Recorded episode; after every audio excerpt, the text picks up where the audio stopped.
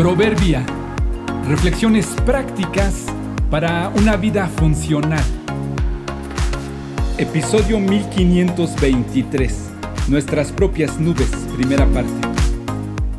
Todo lo que nos sucede es temporal.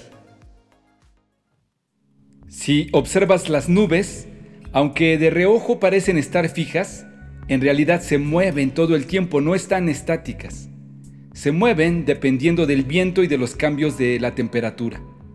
Una nube en realidad son diminutas gotas de agua y vapor condensadas en una porción de aire. En ocasiones, al encontrarse con otras aumentan su tamaño.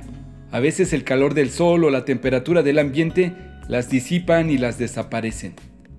Qué bendición son las nubes cuando nos proporcionan sombra y nos cubren del sol. Qué bendición cuando nos traen agua que refresca el ambiente e hidrata la tierra y los cultivos.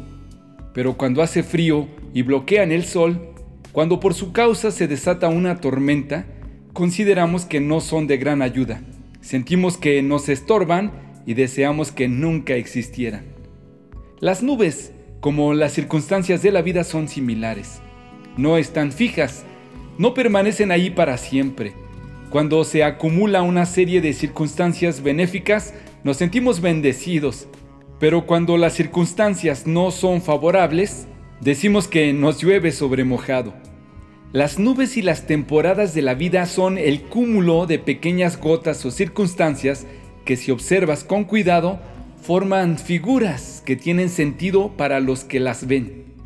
Quien descubre las figuras siente que en ellas hay un mensaje. Sin importar el tamaño y lo benéfico o maléfico de tus nubes y circunstancias, te recuerdo que no estarán ahí para siempre, van de pasada. Disfruta lo más que puedas su sombra o ten paciencia que la tormenta se disipará y sobre todo, observa si en las figuras hay un mensaje para ti. ¿Qué te dicen sobre tu vida y tu fe estas nubes y estas circunstancias? En la brevedad de nuestra vida sin sentido, ¿quién conoce cómo pasar mejor nuestros días?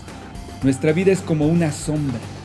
¿Quién sabe lo que sucederá en este mundo después de la muerte? Eclesiastés 6:12